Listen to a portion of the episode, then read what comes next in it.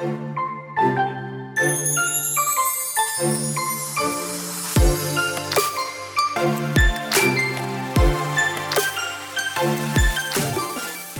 hola, bienvenida a The Wedding Chat. Happy Friday. Mi nombre es Sofía Cristina y estaré compartiendo contigo todos los viernes durante la planificación de tu boda. Te daré tips, tricks y pasos sencillos para que este proceso sea uno fácil y divertido. Sí, coordinar tu boda no tiene que ser tan difícil y stressful. The Wedding Chat se convertirá en tu guía para que junto con tu coordinadora de bodas tomen las mejores decisiones sobre tu gran día. La meta de The Wedding Chat es crear un lugar seguro y divertido donde puedas escuchar toda la información que necesitas para tu gran día, mientras vas de camino al trabajo, te bañas, cocinas, haces ejercicios o en cualquier tiempito que tengas para ti.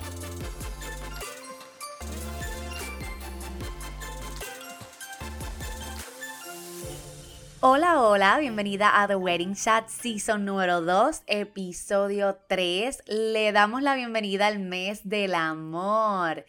La realidad es que soy de las que todos los meses son el mes del amor, pero hay algo con febrero que es aún más mágico. Definitivamente Cupido está en el aire. En este episodio vamos a hablar sobre las tradiciones y rituales que usualmente vemos en las bodas, ¿verdad? En la ceremonia. Lo más seguro estás pensando en cuáles incorporar y por eso te voy a explicar el significado de varias y más importante, cómo podemos combinar tradiciones de una manera bonita, pero sobre todo con respeto. Cada cultura tiene sus rituales y maneras especiales de celebrar. A veces tiene que ver con tu cultura, tu religión o tu familia.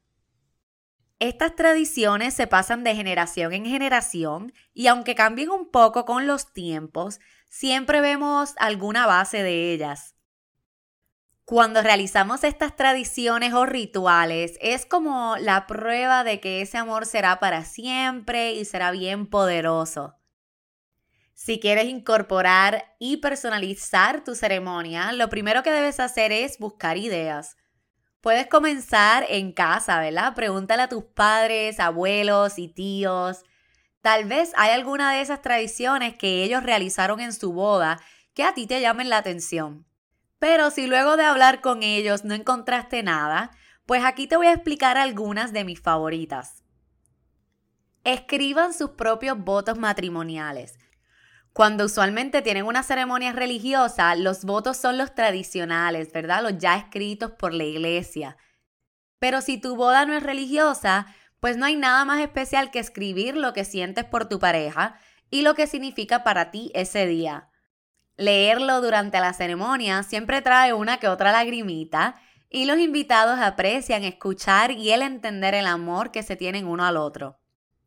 Otro que me encanta es la vela de unidad o Unity Candle en inglés. Cada uno tiene una vela encendida en sus manos y juntos a la misma vez encienden una tercera vela.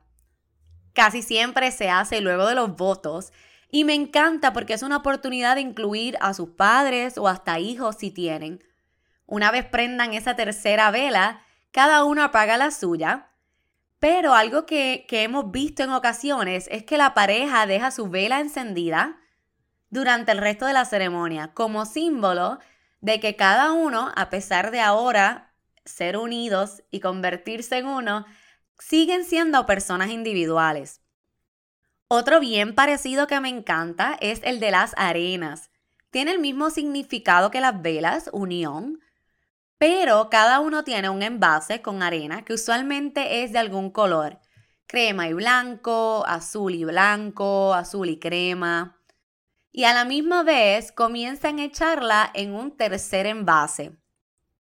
Los patrones que forma esto y la manera en que se mezclan siempre queda bien bonito y será un envase que estará en tu casa como símbolo de unidad.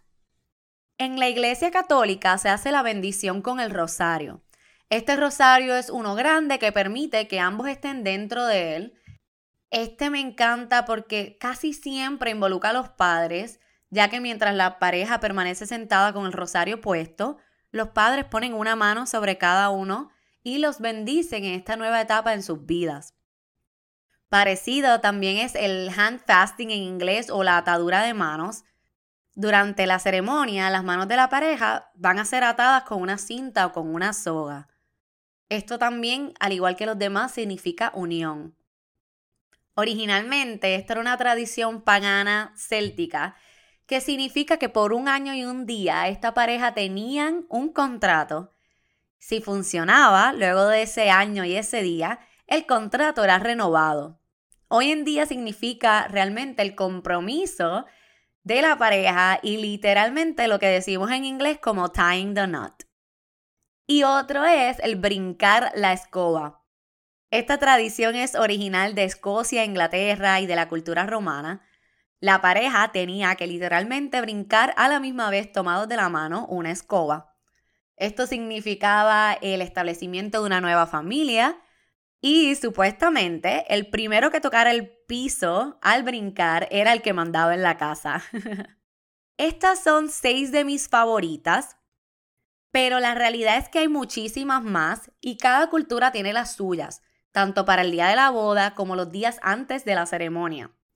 Si tú y tu pareja vienen de culturas o religiones distintas, pero quieren unir ambas en su matrimonio, te aconsejo lo siguiente.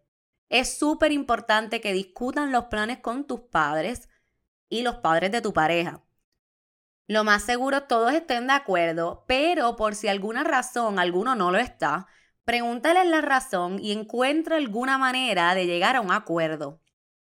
Si ambos son de distintas religiones, háblenlo tanto entre ustedes como con el ministro que los casará. Así pueden saber y entender cuánto pueden mezclar en una sola ceremonia o si van a tener que considerar hacer dos ceremonias distintas.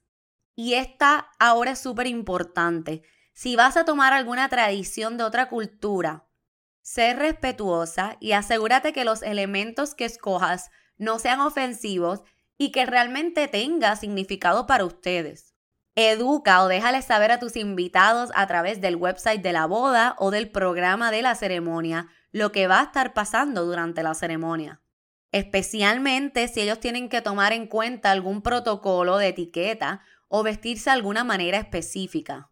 Para irte a la segura, aunque se lo hayas mencionado ya en el website, envía a imprimir unos programas para la ceremonia que se les entregue en la entrada o que cada silla tenga uno, en donde pongas el tiempo que va a durar la ceremonia y la descripción de lo que va a estar pasando. Esto va a ayudar a que los invitados sepan qué es lo que va a pasar, por ende se van a sentir más cómodos, especialmente si no son de esa religión o de esa cultura. Y obviamente las tradiciones y rituales más conocidos, ¿verdad? Y las más tradicionales, que es el something old, something new, something borrowed, something blue, and a sixpence on her shoe, ¿verdad? Vamos con el primero, el something old, algo viejo para la ceremonia significa protección para tu futura familia. Tener algo nuevo significa optimismo para el futuro. Algo prestado que se supone que sea de una pareja felizmente casada significa buena suerte. El color azul significa pureza y fidelidad, por eso es algo azul. Y este que casi nunca, ¿verdad? O ya no se hace, pero la moneda británica, el sixpence on her shoe, significa prosperidad y protección en contra de tus antiguos pretendientes frustrados. Estas son las más conocidas y las más que se utilizan. La realidad es que a veces se combinan. El something old puede ser algo prestado también. O el algo azul puede ser algo nuevo. Me encanta cuando usualmente las novias utilizan sus zapatos de boda azul. No sé por qué, eso me encanta y creo que las fotos también quedan súper bellas. Así que realmente la que vayas a utilizar es importante que lo hagas con tiempo y lo vayas buscando y guardando con tiempo. No importa la que escojas, lo importante es que sea una tradición o ritual especial para ti y lleno de significado. La ceremonia nupcial realmente es lo más importante de ese día y qué mejor que tener unas tradiciones que luego puedas pasar a tus próximas generaciones, que sean hermosas y especiales para todos. Gracias por tu atención y por tomar un ratito de tu tiempo para compartir conmigo hoy. Recuerda que puedes chat conmigo por email al podcast arroba bloomprevents.com o en Facebook o Instagram por bloompr.events. Dale click para suscribirte en las notas del episodio. Recuerda darle follow y descargar tus episodios para que no te pierdas ninguno. Ya sabes que estaré aquí todos los viernes ayudándote a que te sientas más confiada a la hora de tomar las decisiones para tu boda. Queremos alcanzar más novias como tú que estén en este proceso de coordinación, así que nos encantaría recibir un review de tu parte en iTunes. Nos vemos el próximo viernes. Hasta la próxima. Un beso y abrazo. Sophie.